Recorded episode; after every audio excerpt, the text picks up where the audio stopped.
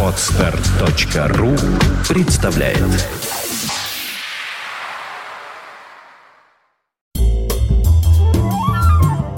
29 сентября 1978 года. Католический мир пребывает в шоке. Накануне в Риме вышли экстренные выпуски газет, в которых громадными буквами было написано о смерти папы Иоанна Павла I.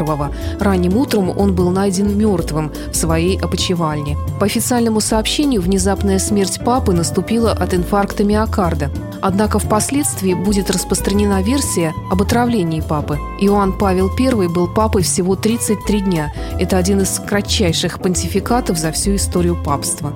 В этот день новым премьер-министром ЮАР становится Питер Вильям Бота, который войдет в историю страны как активный проводник политики апартеида, сегрегации белого меньшинства и черного населения ЮАР. В Москве торжественно открываются сразу шесть новых станций метрополитена. Калужско-Рижская линия метро продлена сразу на 8 километров от станции ВДНХ до Медведкова.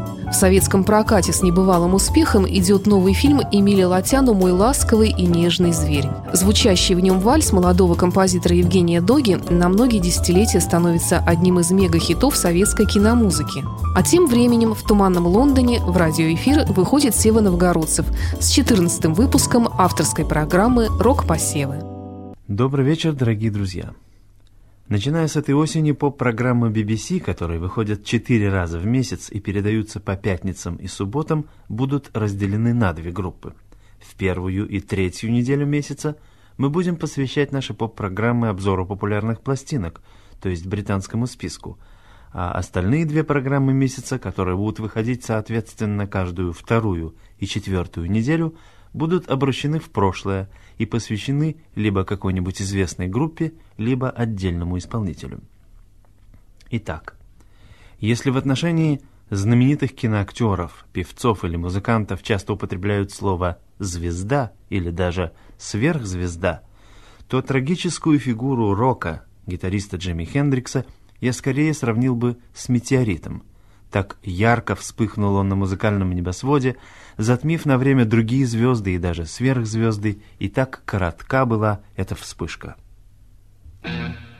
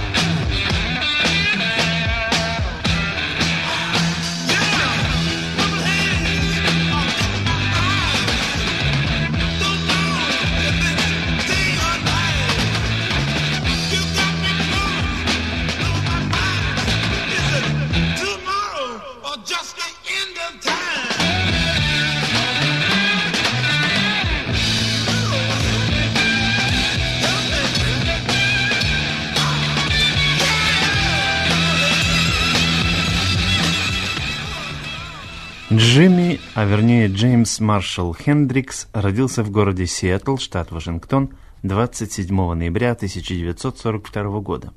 К сведению коллекционера, кстати, могу сообщить, что на его первой пластинке год рождения был ошибочно указан как 1947. В юности его любимыми музыкантами были блюзовые гитаристы, такие как Роберт Джонсон и Мадди Уотерс. В 19 лет он вступил добровольцем в десантные войска. Однако кадрового военного из Хендрикса не получилось. Менее чем через два года, в 1963 году, медицинская комиссия признала его для военной службы негодным. Армия дала Хендриксу не только выправку и ненависть к дисциплине. В армии Джимми встретил и подружился с басистом Билли Коксом – который оставался его другом и играл вместе с Хендриксом до последних дней. After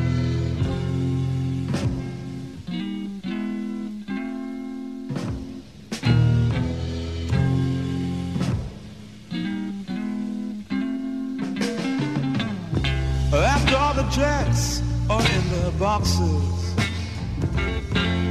And the clowns have all gone to bed You can hear happiness staggering on down the street. Footprints dressed in red, and the wind whispers Mary.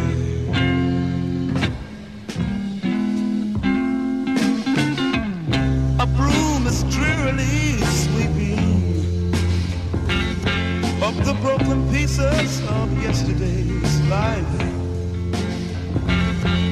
Somewhere a queen is weeping.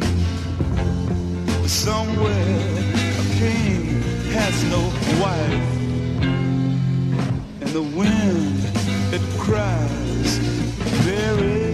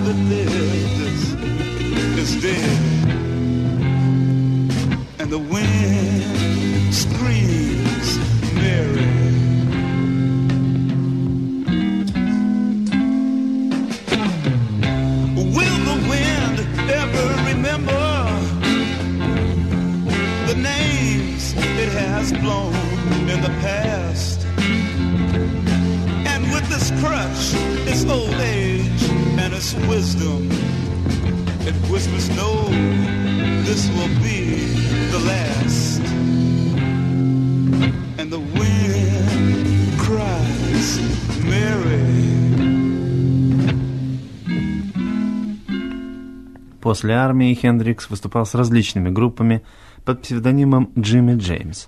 Однажды, когда он играл в кафе «Уа» в нью-йоркском районе Гринвич-Виллидж, его увидел импресарио и промоутер, по-русски что-то вроде администратора филармонии, по имени Час Чандлер, и игра Джимми Хендрикса произвела на него сильное впечатление. Он привез Хендрикса из Америки в Лондон и устроил конкурс с тем, чтобы подобрать ритм-секцию басиста и ударника. Место басиста получил Ноэль Рединг, который к тому времени уже имел предложение от группы Animals занять там место соло-гитариста, а барабанщиком Хендрикса стал Митч Митчелл. Так родилась новая группа Jimmy Hendrix Experience. Первое выступление группы состоялось в парижском концертном зале «Олимпия». One. Two, three, go.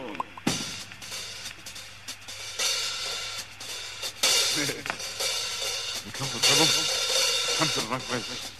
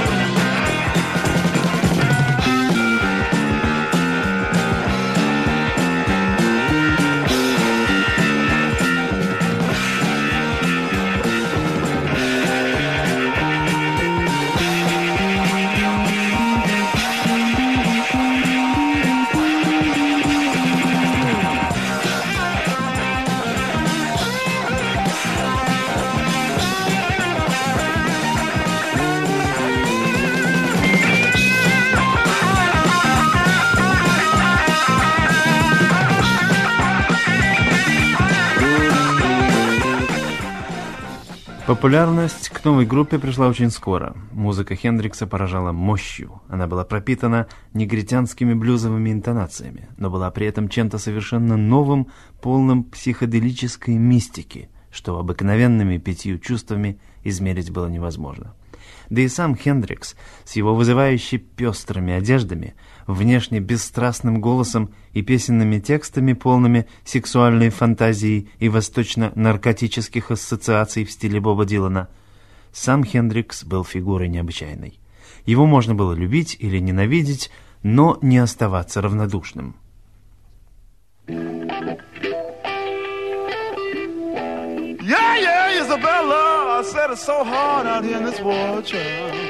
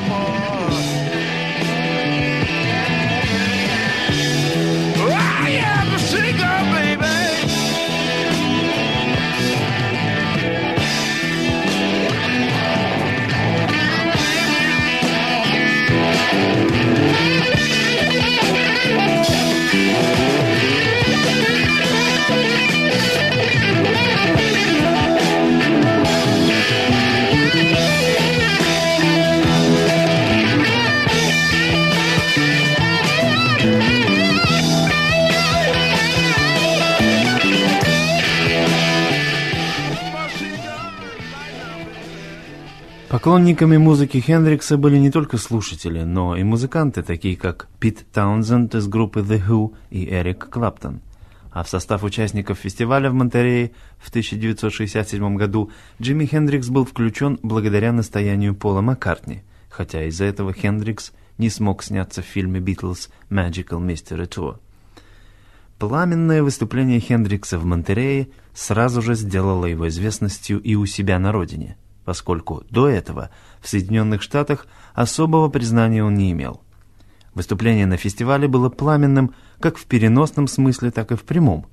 Заканчивая свой номер, он прямо на сцене облил бензином и сжег свою гитару и усилитель, проявив при этом полное непонимание правил пожарной безопасности. passion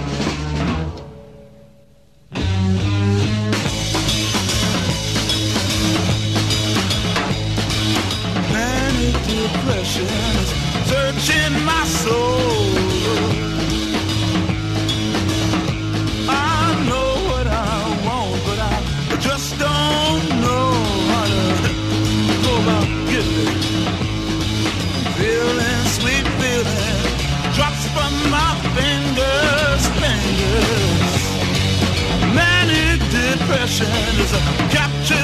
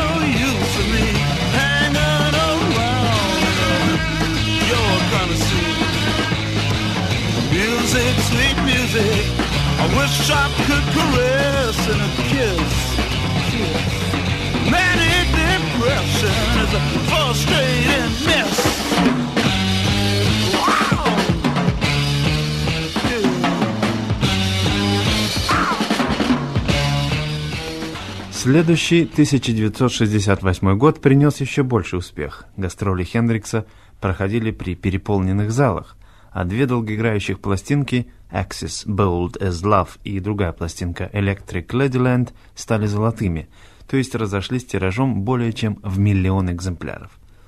Казалось бы, для счастья было все – слава, деньги, неограниченные возможности работать. Но жизнь Хендрикса не ладится. У него трение с товарищами. После ссоры с Ноэлем Редингом он проводит ночь в тюрьме. Вскоре наступает разрыв с менеджером Чандлером, группа Experience распадается. В 69 году в Торонто он попадает в неприятности из-за наркотиков и даже переехав в Нью-Йорк, не может уже избавиться от внимания полиции. В августе 70 -го года он выступил в последний раз на фестивале Isle of Wight, а 18 сентября стало известно о внезапной смерти Хендрикса на квартире некой Моники Данеман в Лондоне. От барбитуратного отравления его стошнило, и неудачно сделанный вдох вскоре вызвал удушье. Так, по крайней мере, было объявлено официально. К сожалению, карьера Хендрикса продолжалась недолго. Известным он был около четырех лет. Однако за это короткое время он значительно расширил границы рок-музыки, оставив о себе память как об одном из самых значительных и влиятельных инструменталистах рока наших дней. Lord,